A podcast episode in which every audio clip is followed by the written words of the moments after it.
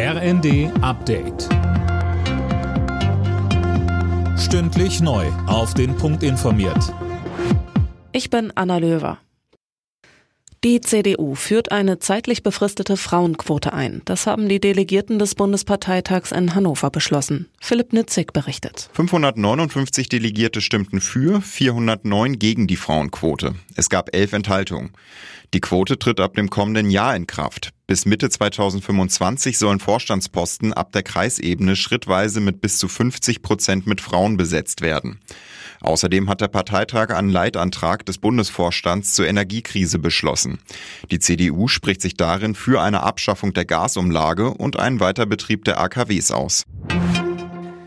Es ist ein historischer Moment in der Geschichte Großbritanniens gewesen. König Charles III. hat am Abend seine erste Rede an die Nation gehalten. Tom Husse fasst zusammen. Sichtlich betroffen wirkte der neue König in seiner Fernsehansprache nach dem Tod seiner Mutter, der Queen. Er versprach, dass er dem Volk mit Loyalität, Respekt und Liebe dienen werde, genauso wie er es bislang auch immer getan habe. Dabei würdigte Charles auch das Lebenswerk der Queen. Er sei seine Mutter zu tiefem Dank verpflichtet. Außerdem ernannte er seinen ältesten Sohn William zum neuen Prinzen von Wales.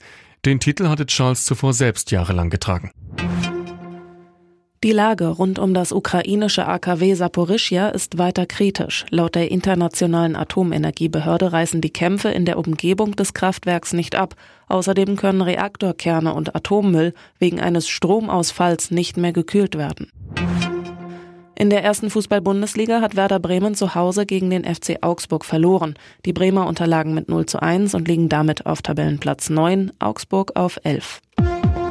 Alle Nachrichten auf rnd.de